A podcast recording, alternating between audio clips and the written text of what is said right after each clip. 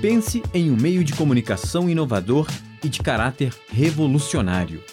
Uma ferramenta para pôr em contato as pessoas, apesar das grandes distâncias que as separam. Um espaço privilegiado para a educação e a difusão de informação e cultura. Chave para a democratização e inclusão social. Em que você pensou? Eu não estou falando da internet, não.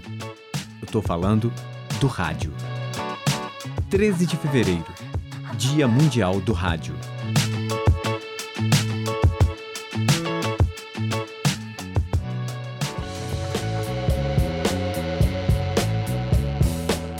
Você já parou para pensar sobre como é possível informações circularem a longas distâncias tão rapidamente? Bem, vamos recapitular e entender.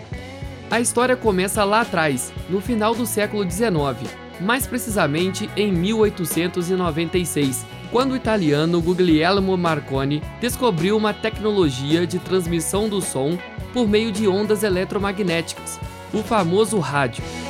Mas muitas pessoas ainda atribuem a descoberta ao austríaco Nikola Tesla, devido aos equipamentos patenteados por ele. E até aqui no Brasil, temos o padre Landel de Moura, que está como um dos pioneiros do rádio mundial. A primeira transmissão de rádio com voz humana, assim como conhecemos hoje, só foi feita em 1906, quando um navio estadunidense realizou um concerto de Natal, que foi transmitido para toda a tripulação. O objetivo inicial do rádio era apenas substituir o telégrafo com uma tecnologia melhor e mais rápida, mas foi muito além disso.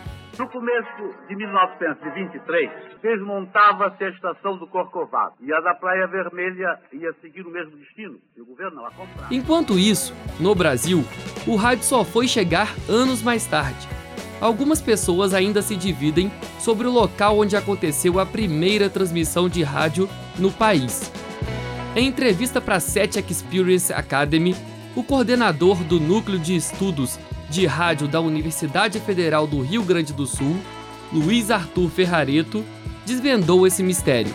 A gente vai ter dúvidas a respeito das primeiras transmissões, se elas aconteceram mesmo em Recife. Há sérios indícios, há fortes indícios de que isso aconteceu no início de 1923, já em Recife, uma pessoa falando para várias pessoas. Isso não está registrado nos jornais, porque era proibido, então era uma transmissão pirata estava sendo feita, ou se aconteceu a partir da fundação da Rádio Sociedade do Rio de Janeiro, que é um pouquinho depois, em abril de 23, e que vai ter transmissões a partir de maio. E tanto era pirata essa transmissão que o fundador da Rádio Sociedade do Rio de Janeiro, Roquete Pinto, a primeira coisa que ele faz é convencer o governo de que aquilo não era ilegal. Então, o que eu quero dizer com isso é assim, ó, não vamos desvalorizar a Rádio Sociedade do Rio de Janeiro, o Edgar Roquete Pinto, considerado até hoje o pai do rádio brasileiro. Mas o rádio, ele começou de fato como instituição social lá em Recife, com Augusto Pereira, com outros caras. O rádio é conhecido como um meio de comunicação de massa, por conta da sua fácil aquisição entre todas as camadas sociais da população mundial. Em consequência disso, o rádio é o veículo de comunicação que possui a maior audiência de público no planeta. Porque, além de todas as suas virtudes, é um meio de comunicação que permite a mobilidade do ouvinte.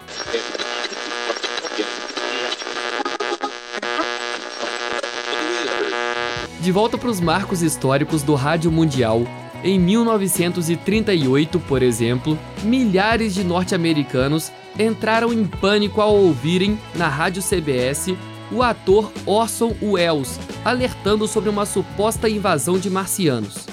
Ladies and gentlemen, I shall read you a wire addressed to Professor Pearson from Dr. Gray of the Natural History Museum, New York. Quote, 9.15 p.m. Eastern Standard Time. Seismograph registered shock of almost earthquake intensity occurring within a radius of 20 miles of Princeton. Please investigate. Signed Lloyd Gray. Porém, o erro de comunicação aconteceu porque se tratava apenas de um programa de teleteatro, em que era contada uma versão radiofônica do livro A Guerra dos Mundos, de A.J. Wells. Ao se dar conta do alvoroço entre a população, a emissora teve de interromper o programa para esclarecer o fato aos ouvintes. transmitindo a finalíssima da Copa do Mundo. Ainda dentro do campo uruguai, deu para Guidia. Guidia devolveu a Julio Pérez, que dá em profundidade ao ponteiro direito. Corre Guidia. Aproxima-se do gol do Brasil e atira. Gol! Já no Brasil, em agosto de 1941, entrava no ar o programa noticioso que revolucionou a história do radiojornalismo brasileiro, o Repórter Esso. Testemunho ocular da história. A Rádio de Hamburgo, depois de transmitir o crepúsculo dos deuses durante muitas horas, acaba de anunciar o Führer morreu. Terminou a guerra, terminou a guerra, terminou a guerra. Por se tratar de um produto de comunicação do petróleo estadunidense, chamado Standard Oil Company of Brazil, o repórter Esso foi muito importante durante o período da Segunda Guerra Mundial, com notícias curtas e diretas, que duravam somente cinco minutos. Era o tempo da chamada política de boa vizinhança dos Estados Unidos para se firmar como potência mundial. Em terras brasileiras, entrávamos na onda do American Way of Life, o que significa estilo de vida americano, impulsionado pelo próprio repórter Esso. De lá para cá, o rádio passou por diversas mudanças, mas nunca perdeu a sua essência, que é levar as informações para todos os cantos do mundo. Para trazer mais detalhes sobre essas transformações, conversamos com a doutora em comunicação pela Universidade Federal de Juiz de Fora, Luana Viana, que contou sobre a perda de espaço do rádio com o surgimento da televisão.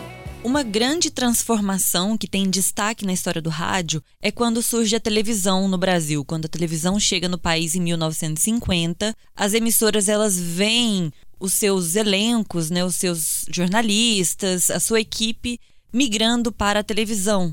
E aí com essa migração, o rádio ele passa a perder muito investimento publicitário, porque as empresas elas querem investir no novo meio de comunicação que é a TV, que alia o áudio à imagem.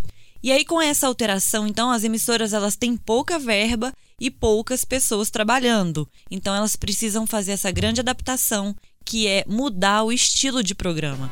No final do século XX, o rádio passa por outra grande transformação, que é o surgimento da internet. A partir daí, as rotinas de produção mudam, o que fortalece ainda mais esse meio de comunicação.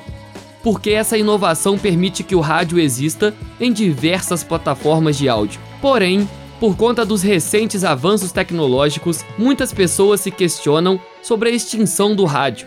Para sanar a dúvida da população, Luana comentou se existe essa possibilidade. Ainda com essa expansão do rádio proporcionado pela internet, nós temos hoje muitas pessoas que acreditam que esse meio de comunicação está morrendo, que ele é ouvido necessariamente apenas no interior do país, em cidades pequenas. Mas se a gente parar para pensar, nós temos nas grandes capitais um fluxo de trânsito muito intenso e é onde grande parte das pessoas dedicam seu tempo para ouvir o rádio, né? Então a gente percebe aí que o rádio não está morrendo, o consumo ele ainda é muito alto, como mostram as pesquisas. É, a gente tem muitos ouvintes de rádio e o podcast ele surge também para demarcar esse espaço, para mostrar que o áudio tem o seu lugar garantido aí no dia a dia das pessoas e ele traz uma característica ainda que é importante, que é o rejuvenescimento da audiência. E a pandemia veio para realmente mostrar para gente como que o áudio ele tá forte, né, atualmente. Então, durante a pandemia nós tivemos aí um crescimento nos números de consumo de rádio e de podcasts. Então, eu acredito que a gente ainda tem um longo caminho pela frente. Segundo os estudos feitos durante o período da pandemia, houve um crescimento do consumo de rádio, principalmente os podcasts. Isso prova que ainda temos um longo caminho pela frente. Como relata Roberto Salvador, pioneiro na história do rádio brasileiro, radioteatro e radiojornalismo. 13 de fevereiro, Dia Mundial do Rádio. Este veículo tão importante para a comunicação humana, apesar do surgimento de novas tecnologias, o rádio segue sendo o rádio. A produção é de Henrique Chiappini a edição de texto é de Elis Cristina e Luana Viana. Edição e sonoplastia, Rayan Martim e Cimei Gonderim. Uma realização da Rádio FOP FM e Fundação de Educação, Artes e Cultura. Fundac.